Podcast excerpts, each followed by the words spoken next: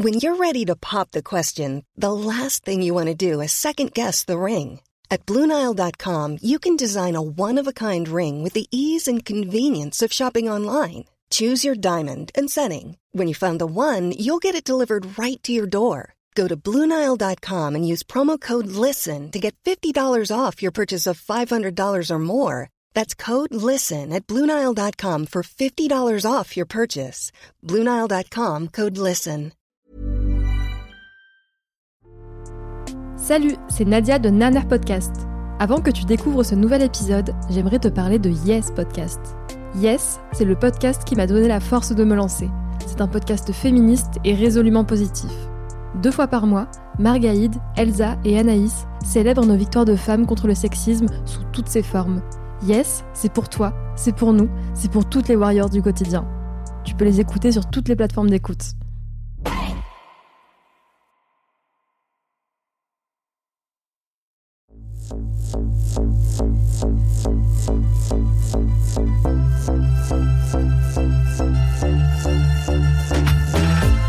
Est-ce que ça t'est déjà arrivé de te demander si ta famille et toi, vous vivez dans le même siècle? Pendant l'été, il m'est arrivé à deux reprises d'assister lors de repas festifs à des scènes racistes. Les deux fois, il a été question de personnes noires. Et les deux fois, la simple évocation de ces personnes a déclenché l'hilarité générale. Qu'est-ce qui se passe chez ces gens, que j'aime par ailleurs, pour qu'ils se comportent comme ça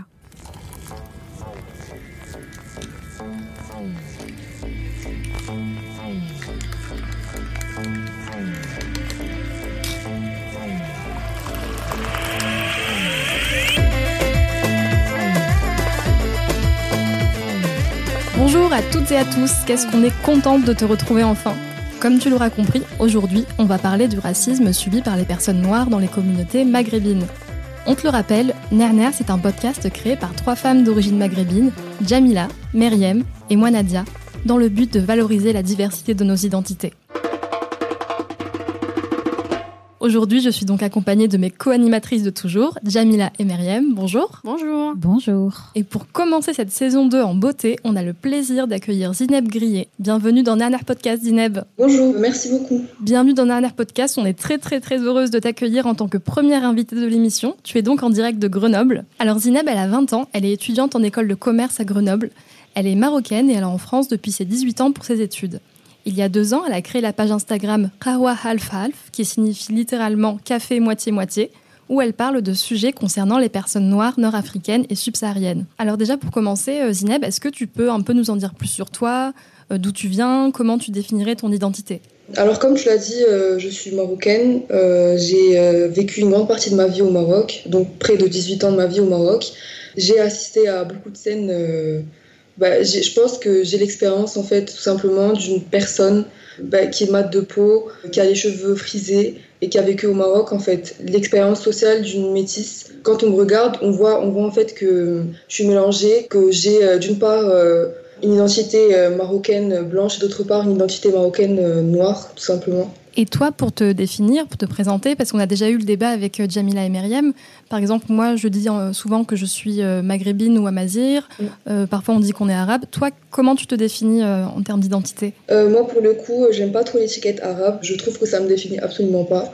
Je me définis plutôt comme étant amazir. Après, qu'il y a des origines subsahariennes, des origines européennes, un peu comme, une, je dirais pas une grande partie de la population maghrébine, mais, mais disons euh, une partie quand même. Du coup, je préfère plus euh, le terme euh, nord-africaine, même si ça reste un peu vague. Mais nord-africaine, je trouve que ça me définit un peu plus que maghrébine ou arabe. Et tu nous disais que tu avais vécu des, des, expériences de racisme quand tu vivais au Maroc. Est-ce que tu peux nous en dire un peu plus? Oui, c'est ça. Alors, euh, du coup, euh, pour moi, ça a commencé euh, depuis euh, le très jeune âge. Dans ma famille même, en fait, j'étais appelée euh, Azia. Donc, pour traduire, ça veut dire négresse. Après, pour ma famille, c'est pas vraiment méchant. Pour eux, c'est un moyen de, de me taquiner. Mais euh, voilà, en fait, euh, depuis que je suis toute petite, on m'a définie comme étant euh, bah, Asia, comme ils disent. Et aussi euh, dans mon entourage, euh, enfin des personnes euh, que je ne connais même pas parfois, qui, euh, par exemple, euh, euh, peuvent m'interpeller euh, par rapport à mes cheveux, par rapport à ma couleur de peau, ou tout simplement euh, me dire Asia, mais de, de manière plus insultante, on va dire. Ce qui m'a vraiment marqué euh, par rapport à mes, expériences, c'est plutôt euh, pendant mes années euh, lycée et même parfois collège où, par, contre ici, on, se moquait de moi vraiment pour qui j'étais en fait. J'étais vue comme étant la métisse de, de l'école de l'école et, euh, et euh, on n'a pas hésité plusieurs fois à euh, m'interpeller par rapport à mes ancêtres en les traitant de singes, en me disant que en tant que noire, je devais pas parler quand il s'agit de sujets entre potes et tout. Enfin bref, des, plein de choses comme ça. Et tu es donc en, France depuis que tu as 18 ans. Et est-ce qu'en France aussi, on a remis en question en fait ton identité marocaine? Bah, par exemple, si, je rencontre euh, une, personne euh, d'origine euh, marocaine ou algérienne ou peu importe, que ce soit une fille ou tout simplement un garçon, si je ne parle pas en darija, on ne me croit pas quand je dis que je suis marocaine. Ou si je ne montre pas mon passeport parfois, on ne me croit pas. On me dit non, toi, t'es, pas, c'est pas possible, tu peux pas être marocaine. on dirait plus que tu es brésilienne, afro-brésilienne ou, ou afro-américaine, à la limite métisse, mais pas, mais pas maghrébine. C'est pas possible. Ça, ça dépend vraiment du regard de chacun. Enfin, il n'y a pas un test qui te permet de, prouver que tu es noir ou tu es métis ou autre. Ça, ça dépend vraiment de comment, comment chacun te, voit, en fait. Il y a des personnes qui vont te décrire plutôt comme étant métis, d'autres euh, d'autres qui n'acceptent pas le mot métis et qui te diront tout simplement si tu as des origines noires, bah, tu es noir en fait. Et pour d'autres, bah, je sais pas, tu es maghrébine, euh, peu importe que tu aies des origines noires ou pas, ça, ça dépend vraiment de chacun et du regard de chacun en fait. Mais à ton avis, pourquoi dans l'imaginaire collectif, les, les personnes d'origine nord-africaine ressemblent à quelque chose en particulier et euh, pourquoi elles ne seraient pas noires, pourquoi elles ne seraient pas blanches? À ton avis, ça vient d'où euh, euh, je pense qu'on a plus mis en avant, euh, en avant pardon, un, certain type de maghrébin. Après, euh, comme je l'ai souvent dit, d'après mon impression personnelle, après ça reste juste une impression, il n'y a pas d'études statistiques à côté ou quoi, mais d'après mon expérience personnelle, j'ai l'impression que le type de maghrébin qu'on a mis en avant, c'est-à-dire des personnes ayant la peau plutôt blanche, euh, des cheveux de type méditerranéen, c'est-à-dire un peu ondulés, voire lisses, et qui ont certains traits. J'ai l'impression que c'est un peu enfin, le type de maghrébin ou maghrébine qui, est le plus répandu. Après, ça reste juste une impression. Et aussi euh, par rapport aux médias, euh, quand on va sur les médias dédiés en fait aux Nord-Africains, enfin plutôt aux Maghrébins, et aux Amazirs, on met en avant qu'un seul type d'Amazirs, c'est-à-dire des Amazirs qui sont euh, très blancs, avec les cheveux lisses, parfois qui ont carrément des, des, traits caucasiens, c'est-à-dire les cheveux blonds, les yeux bleus.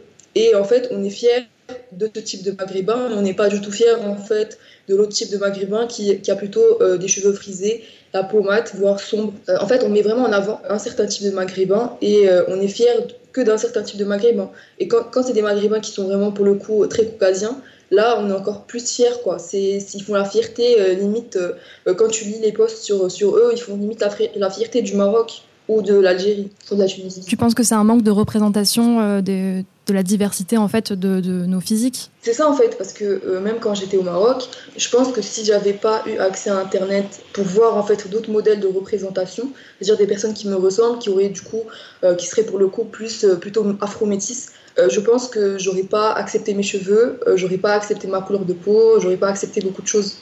Est-ce que tu ne penses pas que c'est aussi un héritage colonial euh, qui nous est resté, puisque finalement, avec Myriam, on parle souvent de nos grands-mères pour qui euh, le standard de beauté, euh, bah, c'est la peau blanche. Oui, c'est ça. Je pense que c'est un héritage, comme tu l'as dit, pour le coup, colonial aussi. Enfin, c'est un phénomène qu'on ne peut pas expliquer juste par un seul facteur. Il y a vraiment énormément de facteurs qui rentrent en compte. et donc, pour le coup, oui, moi, je pense aussi qu'il y a une part, en fait, que la, enfin, que la colonisation a une part en fait de responsabilité dans ce qui se passe au Maroc. Et je pense qu'il n'y a pas juste nos grands-mères euh, qui ont, euh, qui ont ces critères-là. Il y a aussi des personnes euh, qui ont mon âge ou qui sont vraiment plus jeunes qui, ont, qui ont ce genre de critères. Enfin, par exemple, je me rappelle quand j'étais au Maroc, j'avais accompagné une pote à moi qui voulait du coup se lisser les cheveux.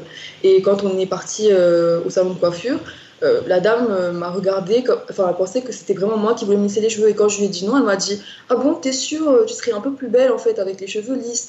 Enfin, voilà, des trucs comme ça. Des remarques, pour le coup, qui sont pas méchantes, mais vraiment, dans la tête des gens, c'est vraiment bienveillant de dire ce genre de choses. C'est comme s'ils voulaient te sauver en fait, en fin de compte. Tout à l'heure, tu parlais d'ailleurs de ton expérience chez le coiffeur. Et on va commencer avec un premier témoignage de Yacine Alami, qui est co-créateur de Halash is Beautiful.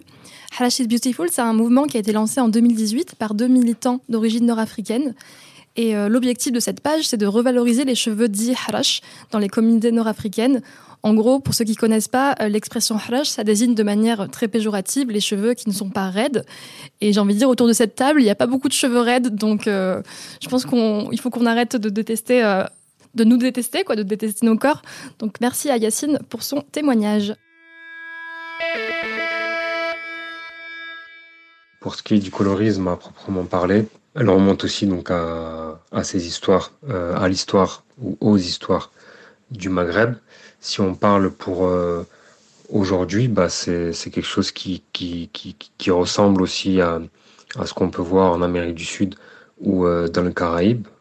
plus on est clair de peau, plus on a une meilleure situation sociale, plus on est mieux vu. On dit même au Maghreb, bah, plus t'es clair de peau, plus tu auras de facilité à te, à te marier, par exemple. C'est quelque chose qui est, qui est aujourd'hui très très prégnant et qui existe encore malheureusement. Effectivement, à travers Harash et Beautiful, on a reçu beaucoup de témoignages euh, de personnes noires et nord-africaines bah, qui parlent en fait de, bah, d'en plus du fait qu'il y a discrimination à cause des cheveux Harash, bah, c'est encore pire euh, quand en plus de ça on a, on a la peau noire et c'est quelque chose qui est encore actuel, qui a l'air d'être quelque chose qui est presque perpétuel en fait dans, dans, dans la société maghrébine, même s'il y a quelques petites évolutions, mais on n'est pas encore à, à, un niveau de, changement malheureusement. Donc effectivement, oui, on, avec Harash Beautiful, on a reçu euh, des témoignages parlant de cette négrophobie-là, parlant de, de ce colorisme.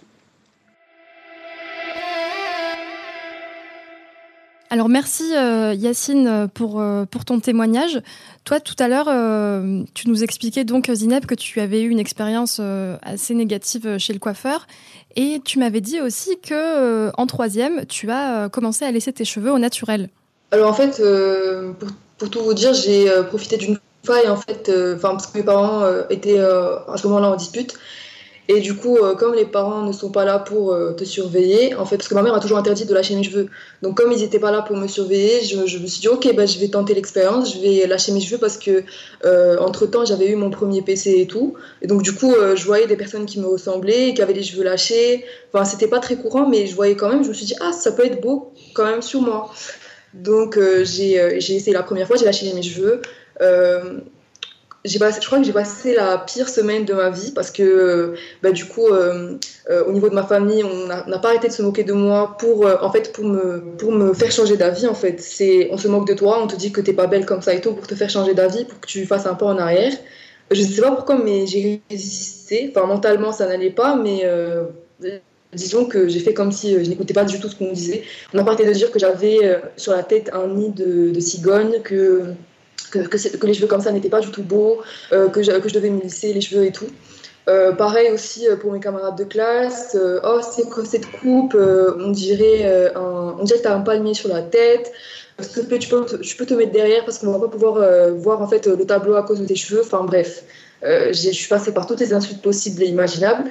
Et à un moment, en fait, ça ça me faisait plus rien, en fait. Ça me faisait plus rien. Et euh, bon, j'ai juste commencé à accepter mes cheveux. Mais euh, ce qu'il faut aussi noter, c'est que j'acceptais pas, mes cheveux comme ils sont aujourd'hui. Là, ils sont frisés. quand j'étais au Maroc, j'essayais de les boucler à tout prix. je passais limite tout mon dimanche à mettre des crèmes sur moi, à faire des boucles avec, avec mes doigts, à laisser ça poser quelques heures, puis à défaire les boucles pour que j'ai un petit volume pour que ce soit bouclé, vraiment avec des boucles définies, mais faut pas vraiment pas, faut, vraiment pas que, que, mes cheveux soient frisés. Euh, du coup, est-ce qu'on peut parler vraiment d'un retour naturel? Oui, euh, d'un, enfin oui, mais euh, je pense que j'ai redécouvert la nature de mes cheveux euh, vraiment en arrivant en France, en, ben, en arrêtant en fait tout simplement d'utiliser trop de crème pour boucler mes cheveux. Je les ai laissés enfin, normal comme ça et là ils sont frisés. Enfin, ils tirent plus vers le crépus et enfin, j'aime ça quoi. Bravo pour ton courage déjà. Et d'ailleurs ça nous, rappelle ben, la Miss Algérie. On n'a pas parlé de Miss Algérie 2019, toute la polémique qu'il y avait eu, parce qu'elle avait Miss Algérie 2019, c'est Khadija Ben Hamou, qui est physiquement, qui est mat de peau, je dirais, je ne veux pas la désigner, choisir à sa place comment elle se définit, mais en tout cas, elle a une peau plutôt mate. Qui est née en Algérie. Elle est née en Algérie, effectivement, elle est algérienne. Voilà, en fait, je crois que c'est comme ça qu'elle se définit, je suis algérienne. Et elle elle n'a pas les traits caucasiens, en même temps, elle est algérienne. Quel mauvais goût. C'est ça, quel mauvais goût d'être née comme ça. Et donc, elle, euh, elle a été euh, désignée comme étant pas assez belle, en fait, pour représenter euh, la beauté algérienne, parce qu'elle n'a pas donc les traits fins qu'on fantasme elle n'est pas blanche de peau. Et il y a eu mais un tollé total. Quoi. Elle a reçu des insultes. tu crois que tu avais étudié la question, Myriam? Alors moi, j'ai étudié un peu la question parce que du coup, je voulais voir un peu l'ampleur, parce qu'elle a eu à la fois des insultes, à la fois des soutiens. Juste après son élection, il me semble qu'il y a eu quand même des gens qui sont sortis d'un peu partout sur les réseaux pour tweeter, pour dire non mais sérieusement, elle n'est pas belle, euh, elle n'est pas représentative, est-ce qu'elle est vraiment algérienne? Donc, bon, on peut se dire, quand on a quand euh, ce genre de phénomène d'insulte sur euh, les réseaux, que ça peut être le fait de personnes un peu haineuses chez elle. Mais j'ai été assez surprise dans mes lectures récentes de découvrir qu'un présentateur télé algérien s'était permis de dire qu'elle ressemblait à un homme et qu'elle était hideuse. donc, pour montrer juste à quel point les gens qui font ces commentaires pensent enfin le font sans, aucune conscience de, de, ce que, de, ce que ça, de ce que ça représente, de ce que ça veut dire. Déjà la violence vis-à-vis d'une personne, parce que qui qu'on soit, euh, on n'a pas euh, à juger le physique des gens comme ça et à, leur faire violence. Enfin, comme tu mettrais pas une droite dans la tête de quelqu'un, tu vas pas lui sortir euh, ça, parce que c'est aussi violent qu'un coup, je trouve, d'une autre manière. Et d'autre part, on n'a pas conscience que c'est raciste en fait. Genre, oui, c'est raciste de dire que si une personne a les traits noirs, elle ne peut pas être une femme. C'est... Tu la déshumanises en plus. C'est ça. Et toi, j'imagine, Zineb, que dans tout ce contexte, euh, ça t'a un peu peut-être poussé à, créer ta page. Pourquoi tu l'as créée, toi, à la base? Euh, Moi, à la base, c'était vraiment. Euh, bah, quand j'étais venue en France et j'ai fréquenté. j'ai beaucoup d'amis dans mon entourage qui sont, enfin, qui sont d'origine subsaharienne et on parlait, on discutait. et du coup, je me suis rendu compte, en fait, que niveau mentalité, euh, niveau délire, niveau beaucoup de choses, en fait, on était vraiment très proches. Limite, je me sentais plus proche euh, d'un, je sais pas, d'un Malien, d'un Camerounais que d'un euh, Qatari ou d'un Saoudien. Vraiment, c'est ça. Et du coup, je me suis dit, mais euh, bah, c'est normal, on est africain, pourquoi, on ne met pas assez en avant cette proximité? Pourquoi on essaie toujours de mettre en avant la proximité culturelle avec, euh, avec le Moyen-Orient, avec l'Europe, et on ne met pas assez euh, cette proximité culturelle qu'on a avec l'Afrique subsaharienne? Et du coup, j'ai créé mon compte. J'alimentais pas à l'époque, j'avais juste une idée en tête, c'était encore un peu flou, mais j'ai créé le compte, je me suis dit, ok, pourquoi pas? Ensuite, j'ai encore fait de nouvelles rencontres, j'ai pu discuter avec d'autres personnes, j'ai lu beaucoup de livres. Euh, et du coup, euh, sur le racisme, etc., et du coup, je, je, me suis dit, ok, il euh, n'y a vraiment pas de compte qui parle de racisme au Maghreb, ça existe, je l'ai vécu. Euh, beaucoup de personnes euh, qui me ressemblent ou qui sont plus, plus foncées de peau que moi l'ont vécu aussi. Euh, donc pourquoi ne pas en parler? Et j'avais, j'essaie au maximum de collecter des témoignages de personnes du coup qui sont concernées pour vraiment libérer la parole autour de ce tabou qui est clairement, enfin le racisme au Maghreb c'est clairement un tabou et vraiment d'essayer de libérer la parole autour de, de, de ce sujet-là et de donner la parole en fait aux personnes qui aimeraient témoigner et qu'elles puissent lire d'autres témoignages pour pas qu'elles se disent ah non mais peut-être que j'exagère, euh, peut-être que c'est moi qui en fais trop. Non, ça existe vraiment et tu l'as vécu et il faut que tu en parles quoi. Faut que tu en parles et c'était pas du tout dans la logique de victimisation parce que j'ai reçu des, euh, des euh, messages en privé en me disant oui vous aimez trop vous, vous victimiser. Moi-même je suis blanche parfois quand je bronze on m'appelle Asie mais toi tu bronzes moi je suis comme ça toute l'année quoi et moi quand je bronze à la limite je ressens enfin j'ai presque la même carnation que Nina Simon donc bon tu vois, c'est pas du tout la même chose. C'est vraiment pas du tout la même chose. Donc les réactions ont été plutôt négatives. Est-ce que tu peux nous en dire plus un peu sur comment ont réagi euh, les personnes d'origine euh, nord-africaine? Je crois que pour beaucoup, ils n'ont pas accepté le fait de mettre en avant, parce que mon compte, il mettait pas juste en avant les témoignages des personnes, il mettait en avant beaucoup de personnalités, je dirais, publiques ou pas, euh, qui ont du coup, qui sont, qui restent tout le temps à l'écart en fait, qui sont mises à l'écart dans les comptes euh, qui sont censés représenter la beauté maghrébine. Donc euh, j'avais mis en avant plusieurs mannequins euh, marocaines qui étaient noires, plusieurs choses comme ça. Et, et, ça a dérangé les gens en fait, ça a dérangé les gens. Pourquoi tu mets en avant ce type de, de personnes? Elles sont minoritaires. nous, il y, a plus de, il y a plus de blancs en Afrique du Nord que, que de noirs ou d'afro-descendants. pourquoi si, pourquoi ça? Il y a même des comptes euh, trois comptes ou quatre, je sais plus, qui ont été créés spécialement pour moi, spécialement pour contrer soi-disant ma, ma propagande négrophile, alors que mon but c'était pas du tout ça. C'est-à-dire que j'ai créé mon compte, j'étais tranquille, c'était pour moi, c'était pour les gens qui me ressemblaient, c'était pour les gens qui étaient vraiment foncés de peau.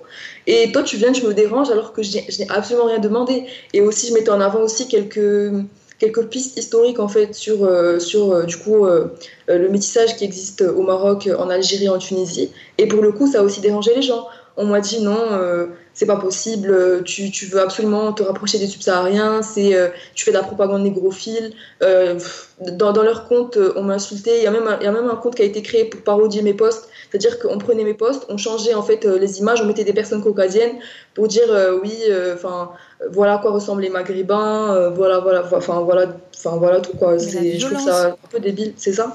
Et j'ai reçu aussi plein d'insultes en, en, privé, c'est-à-dire de comptes qui ont plusieurs followers. C'est ce qui me dérange. J'ai un compte, euh, je crois que je sais plus comment, comment le compte s'appelle, mais. Euh, on ne fera pas de publicité, donc ne disons pas son nom. Oui, c'est ça. Et d'ailleurs, je dirais pas le nom, mais euh, il est venu vers moi. on a commencé à m'insulter. sous, sous-humaine, sale race, t'as, placé aux zoo, carteronne. Je savais pas que carton c'était une insulte? Carteronne, ça veut juste dire que un tes parents est métis, métis afro, et que toi, du coup, t'es carteronne. Je savais pas du tout que c'était une insulte. Euh, on m'a insulté de tous les noms. Il y avait des gens qui venaient carrément en commentaire pour mettre des euh, émojis de gorille, pour, euh, pour me traiter de négresse, pour vraiment pour tout, en fait, pour tout. Et ça m'a un peu choqué. Je, je, je, pensais pas avoir. Je, je, savais que j'allais être contestée, mais, mais pas à ce point. Pas, enfin voilà quoi, pas à ce point. Et surtout que c'est des personnes, pour la plupart, qui ont vécu en France. C'est ce qui c'est le paradoxe en fait, qui ont vécu en France. Euh, qui sont nés en France, qui ont du coup euh, côtoyé des personnes noires en France. Euh, j'ai pas compris pourquoi en fait, j'ai pas compris. On est vraiment désolé que tu aies dû vivre ça et, j'ai même honte en fait en tant que personne nord-africaine que des personnes qui sont censées être nos frères et nos sœurs réagissent comme ça au fait que tu t'exprimes. C'est vraiment horrible et, choquant ce que tu as, dû vivre. Moi, il y, a quelque chose aussi, Zineb, dans ce que tu disais tout à l'heure. Dans toute critique qu'on va faire en disant au Maghreb, il y a du racisme envers les personnes noires, il euh, y a beaucoup de gens qui vont essayer de se dire ouais mais en fait ça c'est de la propagande qui vient des autres États pour dénigrer le Maghreb. Quoi qu'il en soit, il faut le reconnaître, nous avons un vrai, enfin pour moi, hein, je l'observe parce que je l'observe dans ma famille, je l'observe dans la famille de mes amis, on a un problème avec euh, les noirs, quoi, avec les personnes noires. C'est euh, on n'arrive pas à reconnaître qu'elles sont, que certains d'entre nous puissent être noirs. Même moi, ma grand-mère qui est très mate de peau, dont le papa s'appelait Sahlawi, euh, si tu lui dis, si tu lui parles de sa couleur de peau, ou si, en fait, c'est un tabou euh, les origines ethniques ou euh, le physique de ma grand-mère dans ma famille, quoi. J'ose même pas lui en parler parce que j'ai l'impression que que elle, elle va se dire, mais tu m'accuses de quoi Non, non, non, moi je suis algérienne. Et, c'est super bizarre en fait. Hein. Et juste pour parler justement des origines euh, ethniques, euh, moi, je fais des recherches à côté parce que j'ai très peu d'informations en fait sur ma famille. Du coup j'ai fait des tests ADN. Euh, parfois les pourcentages étaient totalement différents en fait. Du coup bah, là, ce que j'ai fait, c'est juste repris les régions qui revenaient souvent, le plus souvent dans mes tests ADN. Et j'ai aussi posé la question à mes parents, plutôt à ma grand-mère, du coup, qui pour le coup est sahraouia, d'origine sahraoui, et euh, à mon père, qui est très très mat de peau.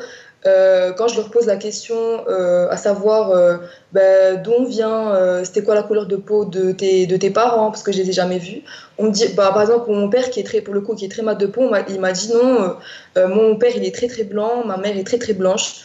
Je dis, mais comment, ça se fait que tu es sortie comme ça alors C'est pas possible. Et même pour ma grand-mère, quand elle parle de ses oncles, elle me dit, non, ils sont pas, ils sont pas foncés de peau, ils sont comme toi, ils sont un peu rouges, rougeâtres, genre même pour dire noir, c'est pas possible. C'est vraiment pas possible.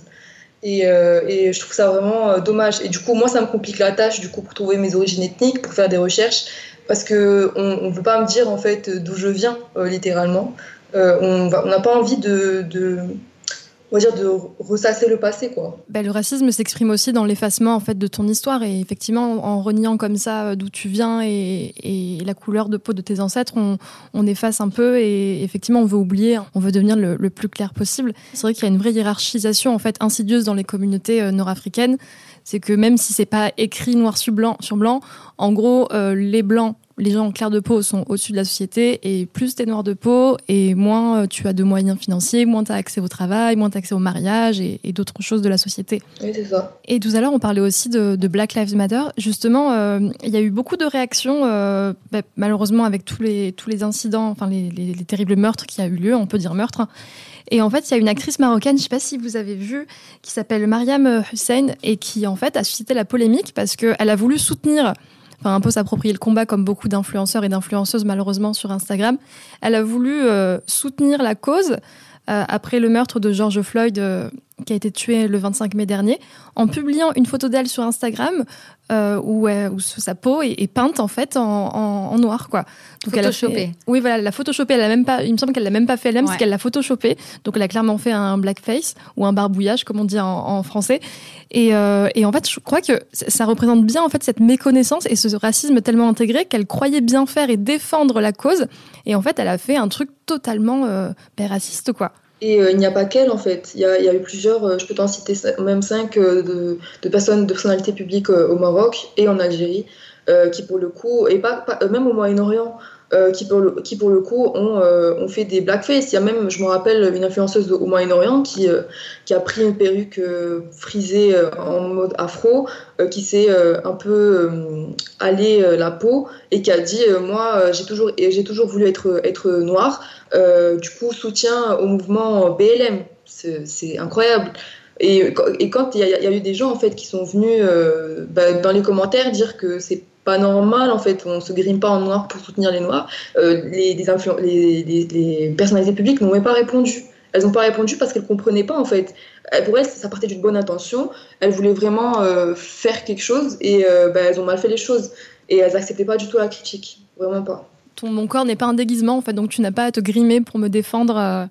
Euh. Mais il y a aussi justement de l'hypocrisie euh, par rapport à la prise de position, parce que au final, euh, c'est ces personnalités publiques ou même d'autres personnes quand elles font, quand elles font ce, quand elles expriment en fait leur soutien au mouvement Black Lives Matter pour la, la plupart du temps, c'est juste pour euh, ramener tout à, elle-même et pour euh, dire aux gens, euh, regardez, je ne suis pas raciste, j'ai de la peine aussi pour les Noirs, etc. après, d'ailleurs, après, ces personnalités n'ont plus jamais reparlé du sujet alors que c'est euh, le racisme anti-noir, c'est euh, un truc qui se passe chaque jour. Elles, n'ont plus jamais reparlé de ça. Et je suis sûre que si on les invitait euh, sur les plateaux télé au Maroc pour parler du racisme anti-noir au, au, Maroc, elles n'auraient pas réagi, elles n'auraient rien dit en fait, rien du tout. Pour revenir justement sur l'engagement que, tu montres avec ta page Rawa Half Half, on a euh, eu la chance d'avoir le témoignage également de Sophia Grisbembe, qui est porteuse du compte euh, The Mazige Project. Mazige, ça veut dire euh, mélange, mixture, alliage, car avec sa page Instagram, elle veut parler de la mixité afro-arabe sous toutes ses formes. Sophia, elle est d'origine marocaine. Elle a créé sa page en tant que concernée, car le sujet est, selon elle, et on en a la preuve, encore trop peu abordé.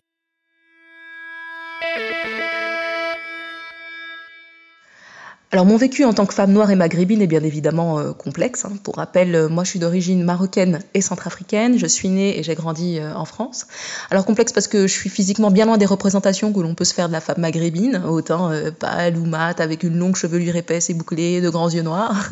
Ma mère, par exemple, correspond parfaitement à cet archétype. Hein. C'est une femme marocaine sublime comme il y en a beaucoup.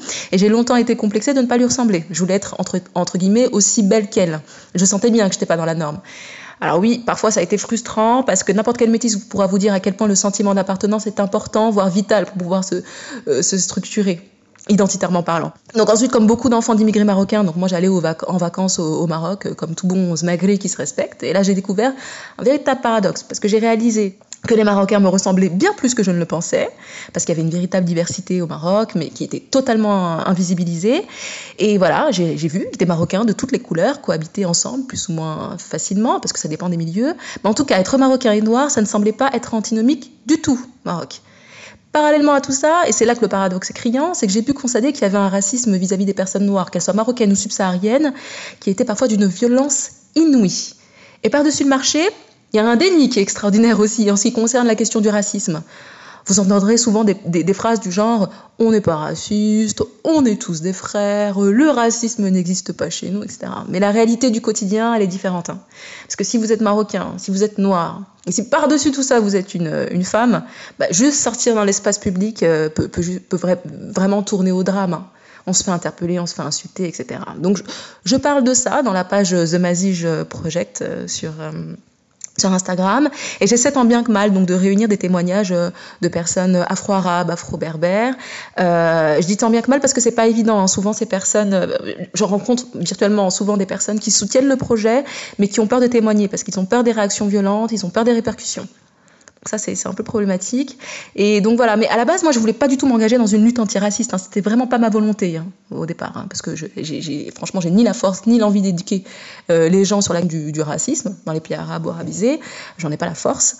Euh, moi, je voulais simplement créer une plateforme pour que les personnes qui naviguent entre ces identités-là, donc cette identité noire au sens large et, et arabe de l'autre, pour que vraiment ces personnes puissent échanger, partager leurs expériences communes. Voilà, c'était une L'idée, c'était de créer une plateforme solidaire qui donne une voix à des personnes qui, souffrent d'un véritable manque de, représentation. Hein. Mais bon, euh, en réalité, cette thématique, elle est juste inévitable. On peut même pas faire autrement. Le racisme fait tellement partie du quotidien de ces personnes. C'est un phénomène qui est traumatisant et qui impacte leur santé mentale. Donc, euh, je ne pouvais vraiment pas faire autrement, quoi. Donc voilà, mon rêve, en fait, c'est qu'un jour, on puisse parler de ces personnes sans avoir à mentionner le problème du racisme. Merci infiniment, Sophia, pour, euh, pour ce témoignage qui finalement euh, résume très bien euh, tout ce qu'on a dit depuis le, début de, l'émission. Zineb, on retrouve un peu ce que tu disais aussi, c'est qu'à la base, tu n'avais pas du tout créé ton, ta page comme page antiraciste et finalement, tu, as été obligée de le faire. Oui, c'est ça en fait. C'est comme elle le dit, c'est disons que voilà, c'est euh, par rapport à tes expériences, ça te marque. Euh, au début, quand tu n'es pas éduqué sur le sujet, bah, forcément, tu n'as pas les mots pour t'exprimer par rapport à ça, tu n'as pas les mots pour communiquer, avec euh, ton entourage, pour en parler. Et moi, comme je vous l'ai dit, je suis venue en France, j'ai eu la chance de rencontrer plusieurs personnes d'origine subsaharienne qui m'ont éduqué sur le sujet, qui m'ont appris beaucoup de choses. Et du coup, j'ai dû enfin, prendre beaucoup de recul par rapport à ce que j'ai vécu, tout réinterpréter en fait. C'est comme si je passais, euh, euh, enfin, euh, je repassais dans ma tête toutes les années vécues au Maroc. J'étais là à interpréter, oui, mais pourquoi on m'a dit ça? J'aurais pas dû, j'aurais pas dû accepter qu'on me dise ça. C'est pas normal. Et je me suis aussi posé, comme, comme je vous l'ai dit, des questions par rapport à mon, identité. Pourquoi j'ai les cheveux frisés pourquoi j'ai la peau mate, pourquoi mon père ne se définit pas en tant que noir, pourquoi, pourquoi ci, pourquoi ça? Enfin, vraiment, c'est limite mon quotidien, de dire. Vraiment mon quotidien.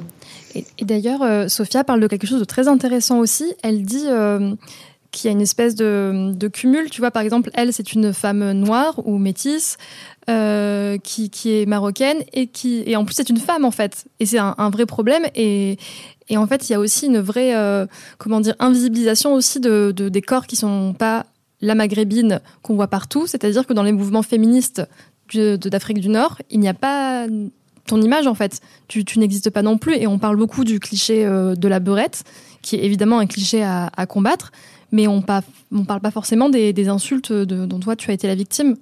C'est ça, en fait, euh, moi à la base j'ai commencé à m'intéresser au mouvement féministe quand j'étais au Maroc, mais c'était très centré sur euh, le féminisme entre parenthèses blanc. Et du coup, à un moment, je voyais que ça divergeait trop entre ma pensée et ce que pensaient ces féministes-là.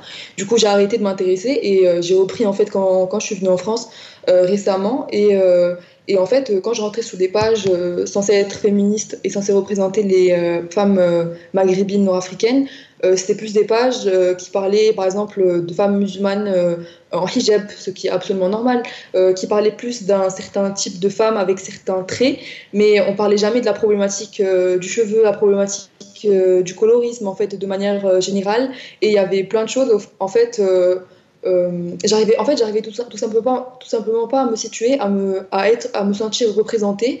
Et du coup je me suis je me suis posé la question je me suis dit mais du coup euh, euh, j'ai jamais été traitée de burette alors finalement je fais comment? Je je sais pas. Est-ce que je dois suivre du coup le mouvement afroféministe? Est-ce que je dois créer un, autre mouvement pour moi pour les personnes qui me ressemblent ou pour voilà pour bah, tout simplement pour des personnes qui qui se sentent représentées qui ne se sont pas représentées par les mouvements féministes maghrébins? Je je vous avoue que jusqu'à aujourd'hui, je ne sais pas comment, euh, enfin quoi faire quoi. Je sais pas.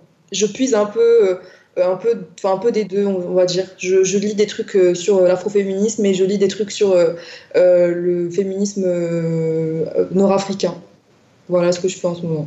Zineb, je voudrais te poser une question parce que je, je pense qu'une réaction que peuvent avoir certains quand ils entendent parler de, de gens qui se mobilisent pour euh, faire des recherches sur leur propre identité, c'est de dire euh, pourquoi euh, tu, tu grattes en fait un peu les parties qui font mal. Et toi, ton expérience, par exemple, de ce chemin que tu as fait vers ton corps et plus tard vers les origines de ta famille. comment tu l'as vécu? Est-ce que ça a été un épanouissement personnel? Avec le recul aujourd'hui, est-ce que tu, par exemple, si une personne qui nous écoute est dans une situation similaire, qu'est-ce que tu lui dirais de ce parcours de retour vers soi et vers ses origines africaines? Par rapport à la recherche de mon de mon identité, j'ai toujours pas fini, euh, j'ai toujours pas fini de, chercher en fait qui je suis, de chercher euh, qui étaient mes ancêtres. Ça, ça, ça finit jamais en fait. Je pense que c'est une quête euh, perpétuelle en fait vers la vérité. Ça ne finit jamais. Pour commencer cette quête, est-ce que, je, enfin, je, pose vraiment la question honnêtement, est-ce que parfois tu dis, bah peut-être que ce serait plus simple en fait si juste je continuais de me lisser les cheveux, que je jouais le jeu comme on me dit chez les très fins, que j'essayais de tirer vers l'occidental, ou est-ce que au contraire tu te sens mieux en fait en, en, pouvant je sais pas, essayer de vivre ça et de l'explorer, même si c'est long, même si c'est fastidieux? Euh, Je dirais que parfois, je me dis tout simplement, euh, pourquoi est-ce que je ne suis pas euh, une seule chose Enfin, pourquoi est-ce que je ne suis pas juste euh, blanche de peau avec, enfin, juste blanche Ou pourquoi, pourquoi des fois est-ce que je ne suis pas juste noire et pas les deux en fait? Parce que quand tu es les deux, euh, c'est là que ça c'est là que ça pose problème c'est là que tu dois faire des recherches sur ton identité. Tu dois tu dois essayer de te rattacher à un groupe. Est-ce que tu vas te rattacher euh, à la communauté afrodescendante et noire euh, au marocaine et, et subsaharienne ou est-ce que tu vas te rattacher à la communauté nord-africaine pour le coup qui serait plus blanche et qui le revendiquerait. Euh, enfin bref, il y a beaucoup de questionnements et euh, c'est vrai que des fois on a envie que ce soit plus simple. Euh, pourquoi est-ce que je ne suis pas juste ça? Ou pourquoi est-ce que j'ai fait, enfin pourquoi est-ce que je me suis embarquée dans ça? Pourquoi, pourquoi j'ai essayé de chercher par rapport à ça? J'aurais juste dû tout simplement rester comme j'étais et, vivre, vivre en fait ce que j'ai vécu et puis c'est tout. Tu as besoin de savoir qui tu es, de, de pouvoir te positionner en fait. tu ne peux pas rester entre les deux. tu as besoin en fait de, de de retourner à tes racines, de voilà, ça, ça, te permet aussi de te ressourcer en fait, de pas être juste là, euh, t'es pas juste un humain qui est né, euh, qui vit juste comme ça, euh, qui flotte limite dans l'air et puis c'est tout, qui vit sa vie et puis qui meurt. Enfin, je trouve que l'identité c'est, je dirais que c'est plus un besoin personnel, mais c'est, je saurais pas t'expliquer l'enjeu exact en fait. C'est, c'est comme ça, c'est, c'est comme ça, je dirais. Jamila nous a préparé un petit point vocabulaire sur le terme du racisme subi par les personnes noires. Alors je vais commencer par la conclusion. Cessez de dire le mot khel lorsque vous parlez en français, tout comme il est admis qu'on ne dit pas black quand on parle en français. Ma première réflexion était de me dire en Delija dans le Maghreb signifie noir. Le terme est neutre, sans connotation particulière. Alors pourquoi ça sonne comme un gros mot dans la bouche de certaines personnes? Simplement, il est utilisé au sein de la diaspora maghrébine en France de façon négative. Il est plus que connoté, il est chargé d'un racisme manifeste.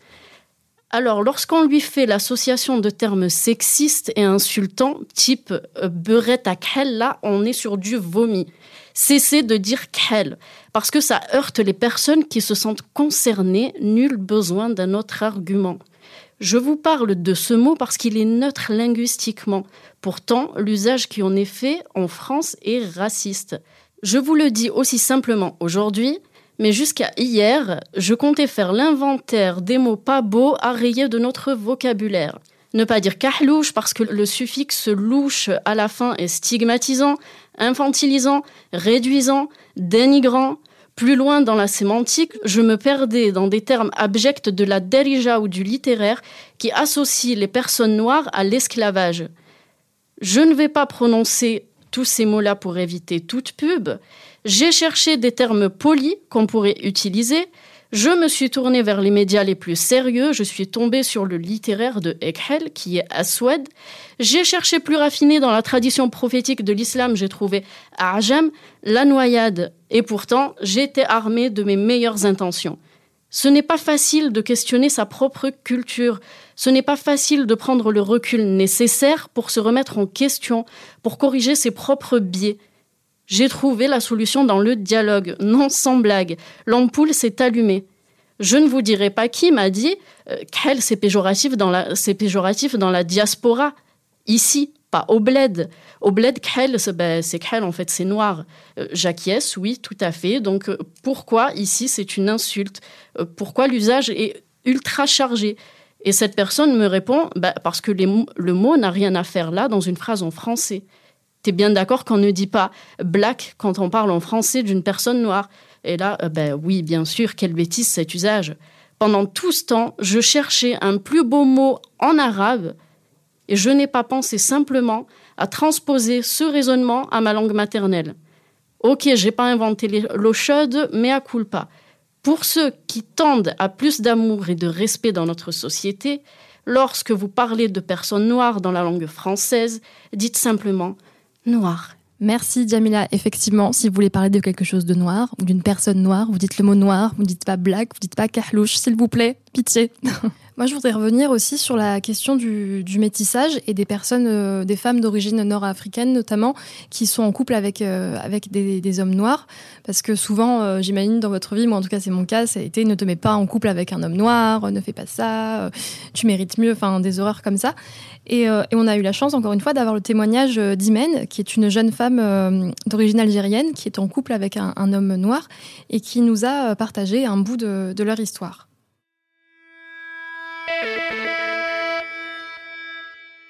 Euh, donc j'ai souvent entendu euh, euh, des termes comme bon bah vous m'excuserez mais beurette à crêle, tu sais des termes un peu violents comme ça où on rabaisse à la fois la femme maghrébine et, et l'homme noir.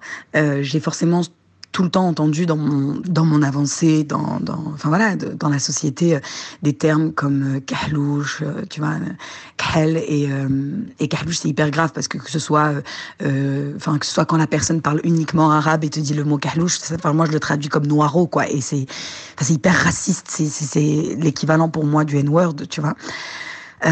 Et à côté de ça, le fait, le fait même d'entendre le terme khel, c'est-à-dire tu parles en français et d'un coup t'intègres le mot khel, c'est la même chose pour moi que d'entendre le terme black alors qu'il y a un mot pour ça qui existe euh, en français, tu vois. Donc ça déjà c'était hyper violent euh, et c'était pas mon combat, tu vois, c'était le sien. Mais tu vois quand t'aimes quelqu'un, c'est quand même quelque chose qui te touche et c'est quand même quelque chose qui te fait hyper mal euh, et euh, t'as as envie de le défendre sans forcément t'approprier, tu vois, sa, culture. Mais quand j'ai quand j'ai officialisé notre notre union, enfin pas officialisé, mais en tout cas quand j'en ai parlé sur les réseaux, j'ai eu beaucoup de retours haineux de personnes, bien sûr, euh, anonymes, hein, sous des comptes cachés, qui, euh, qui disaient des trucs hyper racistes. Enfin, je, je, je, je vous épargne la violence des propos mais que ce soit euh, en l'assimilant à un singe, en parlant de la taille de son sexe, en parlant de son odeur ou quoi, ça c'était hyper violent. mais à côté de ça, moi je pense que je fais partie des gens qui ont du coup là pour le coup un entourage et là je parle des personnes qui me sont proches hyper euh, bienveillants hyper safe. Euh, j'ai déjà eu dans mon entourage des personnes qui faisaient du racisme ordinaire sans s'en rendre compte. Et après leur en avoir parlé et quand j'ai vu qu'il n'y avait pas de changement je, me suis vite séparée de ces gens là mais que ce soit mes parents que ce soit mon entourage que ce soit ma famille j'ai pas ce problème là parce que j'ai jamais eu le problème moi dans ma famille d'entendre euh, oui t'as pas intérêt à te mettre avec un noir euh, ou quoi ou qu'est-ce. Enfin ça j'ai jamais eu ça. Enfin ça n'a jamais été un souci. Euh, et on a jamais euh, mis, euh, euh, on n'a jamais rabaissé quelqu'un à la, au niveau de sa couleur de peau, tu vois. Et, ça, j'en suis plutôt heureuse. Pour autant, j'ai quand même eu affaire à des commentaires haineux et surtout lui. Et en fait, moi, peut-être le message que j'aimerais passer avec cette, avec peut-être ce témoignage, c'est que certes, moi, ça me fait mal parce que je l'aime, mais je pense que le plus important, c'est lui, tu vois. Et je suis hyper, mais hyper admirative de sa patience, hyper admirative de, de, de, enfin, de son lâcher prise et tout en continuant à militer, tout en continuant à combattre, quoi. Donc voilà, donc moi je fais partie euh, sûrement de ces gens euh, qui n'ont jamais eu de problème avec ce que leur entourage euh, au niveau de, leur union en tant que femme maghrébine avec un homme noir, mais j'ai pas du tout, enfin je suis pas du tout passée entre les mailles du filet en ce qui concerne les autres remarques très très racistes et très compliqué de la part euh, de la part des autres quoi. Mais euh, je pense qu'il faut quand même pas négliger qu'il y a énormément de racisme au sein de la communauté maghrébine euh, en ce qui concerne les, les personnes noires, qu'elles soient maghrébines ou non en fait. Et ça c'est quelque chose sur lequel il devrait y avoir énormément de changements. Merci, merci Imen pour ce très beau témoignage et cette belle preuve d'amour et de soutien pour son compagnon. Justement, euh, je pense que euh, elle parle très bien de la question d'être euh, une alliée en fait, pour, pour nos concitoyens, sœurs, frères, je sais pas comment on, veut, on peut dire ça. Mais, euh, mais justement, euh, nous a préparé une boîte à outils pour être euh, la meilleure euh, alliée euh, pour aider les personnes noires qui subissent le racisme. Oui, tout à fait, Nadia. Donc, je vais vous donner quelques conseils issus de ma réflexion. Je voudrais préciser avant de commencer la lecture que je me considère moi-même comme une personne qui est pendant longtemps et qui est encore sûrement eu des croyances racistes, qui en est encore. Je m'associe à toi, auditeur, qui écoute cette chronique dans le travail à faire ensemble. Donc, cette chronique risque de te chambouler. Arrivé au bout de cet épisode, tu as peut-être pris conscience que nous, maghrébins, nord-africains, arabes, partageons des croyances communes sur les personnes noires. Des croyances qui nous poussent à utiliser des mots d'argot pour les désigner, qui nous poussent à rire lorsqu'on voit une personne noire. Des croyances qui construisent une attitude collective raciste. Avec cet épisode, l'objectif de Nerner, c'est d'aller de l'avant, pour s'élever ensemble vers une meilleure connaissance de notre identité, pour trouver assez de place pour que chacun soit à l'aise. Alors pour toi, qui veux faire ce chemin avec nous, voici quelques outils pour déconstruire les préjugés racistes envers les personnes noires. Premier outil, prendre conscience du phénomène et de ses conséquences. On ne peut pas démonter un meuble si on ne le voit pas. C'est pareil pour une croyance raciste. Si tu ne la vois pas, tu ne peux pas t'en libérer. Comment prendre conscience de tes croyances racistes? Je te propose de sortir de toi-même pour te mettre à la place des personnes qui en sont la cible. Bonus qui aide un peu, tu as sûrement toi aussi déjà été victime de discrimination. Donc la première chose pour prendre conscience du phénomène, c'est se demander si tu trouverais normal, souhaitable, tolérable que quelqu'un t'appelle bougnoul, esclave, indigène. C'est pourtant ce que tu fais en utilisant le mot qui commence par un K. Oui, ce mot est raciste. Si tu l'utilises, tu perpétues le racisme. Autre chose pour prendre conscience de tes croyances racistes, c'est interroger les représentations culturelles que tu as reçues. Je recommande la lecture d'un article du Middle East Eye qui est intitulé Comment le monde du divertissement arabe a contribué au racisme anti-noir au Maghreb et au Moyen-Orient. Il est écrit par Joseph Fahim, un critique de cinéma. Il y explique par exemple que dans le cinéma égyptien, les personnes noires sont presque toujours représentées comme occupant le poste de concierge ou de barman. Dans les programmes humoristiques, on caricature les personnes noires. Les castings les écartent. Elles sont aussi écartées des postes de présentateurs, d'animateurs de télé, donc invisibilisées. Dans un tel contexte, pas étonnant que, comme dans la scène que je décrivais en introduction, la vue d'une personne noire puisse chez certains déclencher un fou rire. On dénombre aussi des recours au blackface, on en parlait tout à l'heure. Donc une blackface, c'est quand une personne blanche maquille sa peau pour se déguiser en personne noire. Plusieurs artistes ont utilisé ce stratagème pour manifester leur soutien au mouvement Black Lives Matter, en publiant des photos d'eux photoshopées sur leurs réseaux sociaux. Le problème, c'est que se déguiser en noir, c'est caricaturer l'identité noire et occuper, une fois de plus, une place qui revient légitimement à une personne noire. Les réponses à ces soutiens inappropriés n'ont pas tardé. Une personne a ainsi commenté Dire que vous voudriez être né dans le corps d'une personne noire, ce n'est en rien me soutenir face au racisme. Au mieux, cela me dit que vous pensez que ce serait amusant de jouer un rôle. Dès lors, on peut se dire que chercher des représentations différentes et produites par des concernés, c'est faire d'une pierre deux coups. On a accès à un autre point de vue et on soutient leur travail. Dans son article, Joseph Fahim fait une sélection de films arts et essais créés par des réalisateurs soudanais. Alors pour ta prochaine soirée ciné, tu peux mater Tu mourras à 20 ans de Hamjad Abu Alala, autre film Talking About Trees de Suhaib Gasmelbari qui raconte l'aventure d'un groupe de cinéastes soudanais qui défient la censure pour projeter des films à travers leur pays. Dans ces deux films, on voit des personnes noires et arabes à la fois. Autre outil pour réaliser euh, et prendre conscience de tes euh, croyances racistes, c'est sortir de l'invisibilisation. Regarde en face les Maghrébins, les Arabes noirs. Donc tu peux consulter le compte de Kawa Half ou celui de, de Mazij Project. Euh, il y a également une page Facebook qui s'appelle Mnemti, M-N-E-M-T-Y. C'est une association antiraciste tunisienne qui a organisé des mobilisations pendant l'été. La fondatrice, Sadia Mounbah, est une femme noire qui parle arabe. Le simple fait de la regarder m'a fait du bien. Je te recommande d'essayer pour prendre conscience qu'on peut être arabe et noir en même temps. Et pour reprendre la line de Samia Orozman, qui fait un sketch sur les accents africains, le Maghreb est en Afrique, pas en Californie. Tâchons de ne pas l'oublier. Deuxième outil, camarades, après avoir pris conscience de tes croyances racistes, il est temps de faire ton autocritique. Maintenant que tu vois l'ampleur de ces croyances, dans ton esprit, voici un petit tournevis pour les retirer et défaire l'ensemble. Première chose, change de langage. N'utilise pas des mots qui stigmatisent les personnes noires, mais des mots qui signifient noir en arabe. Ou encore mieux, quand tu parles en français, toujours utilise le mot noir. Ce n'est pas une insulte, ce n'est pas un problème. Utilise le mot noir. Deuxième chose, réconcilie-toi avec ton africanité. Cheveux crépus ou bouclés, couleur de peau foncée, nez plus large. On nous a appris à les considérer comme moins beaux. Remets en question cette classification subjective. Comme le disait Miss Algérie en réponse à ses détracteurs, tous les corps sont beaux à leur façon. Donc ne blâme pas ton corps s'il a ces caractéristiques-là. Et surtout, ne blâme pas les personnes de ton entourage dont c'est le cas. Dernière chose, pour faire ton autocritique, deviens un allié. Bethel Mabi a publié Semblant de rien, une infographie sur le rôle des alliés. Tu peux la consulter sur Facebook. Elle y explique que les alliés sont des personnes qui ont conscience des discriminations, même si elles ne les vivent pas, et veulent les combattre. C'est ton cas? Elle te recommande d'une part de faire une introspection sur ton privilège en tant que personne considérée comme, claire de peau, et de sortir de ta zone de confort. Comment réagir? Comme ça a été mon cas, quand ta famille, tes amis, tes collègues ont un comportement raciste envers les personnes noires sous tes yeux. Voici trois pistes inspirées en partie de mon cours d'autodéfense. Première chose, ne pas participer pour marquer ton désaccord. À minima, tu peux te retirer et ne pas te sentir obligé de rire à leur blague. Adopter un regard blasé, c'est encore mieux. Nota bene, pour ce regard, entraîne-toi à l'avance dans ton miroir pour être sûr qu'il soit bien mitraillant. Deuxième chose que tu peux faire, nommer les faits c'est-à-dire leur dire que ce qu'ils disent, font, projettent est raciste. Un petit conseil, respire bien fort avant et prévois un moyen de fuir juste après si tu n'as pas envie de te justifier ou de te faire traiter de rabat-joie.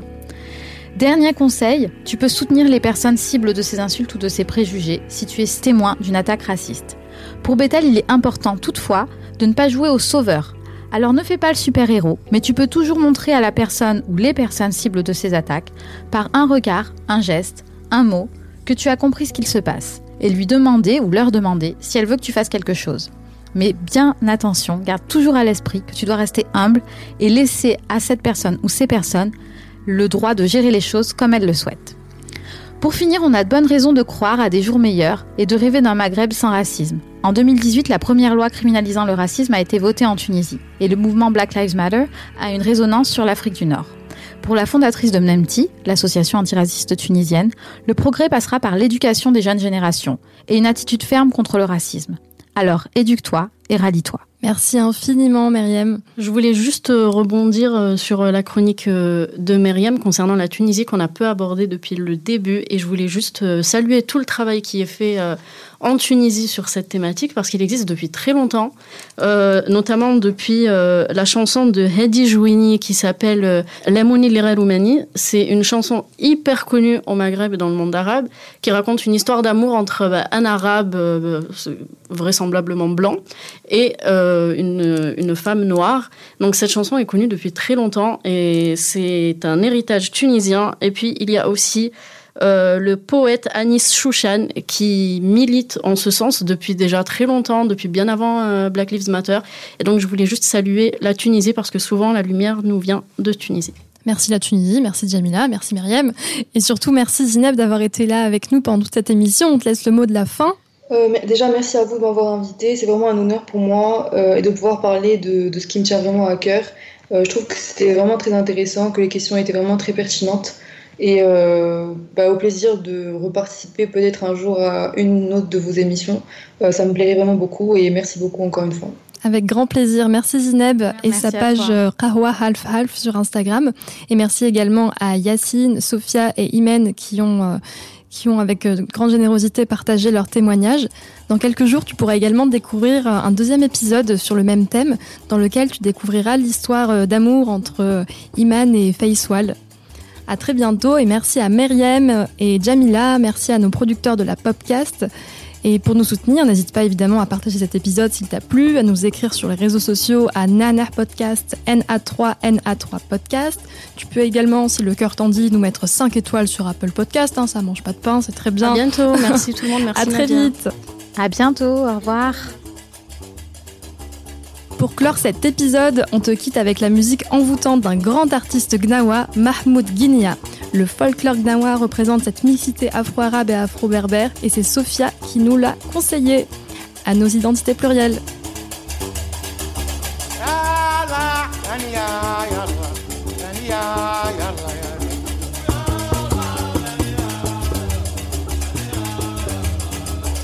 Oh,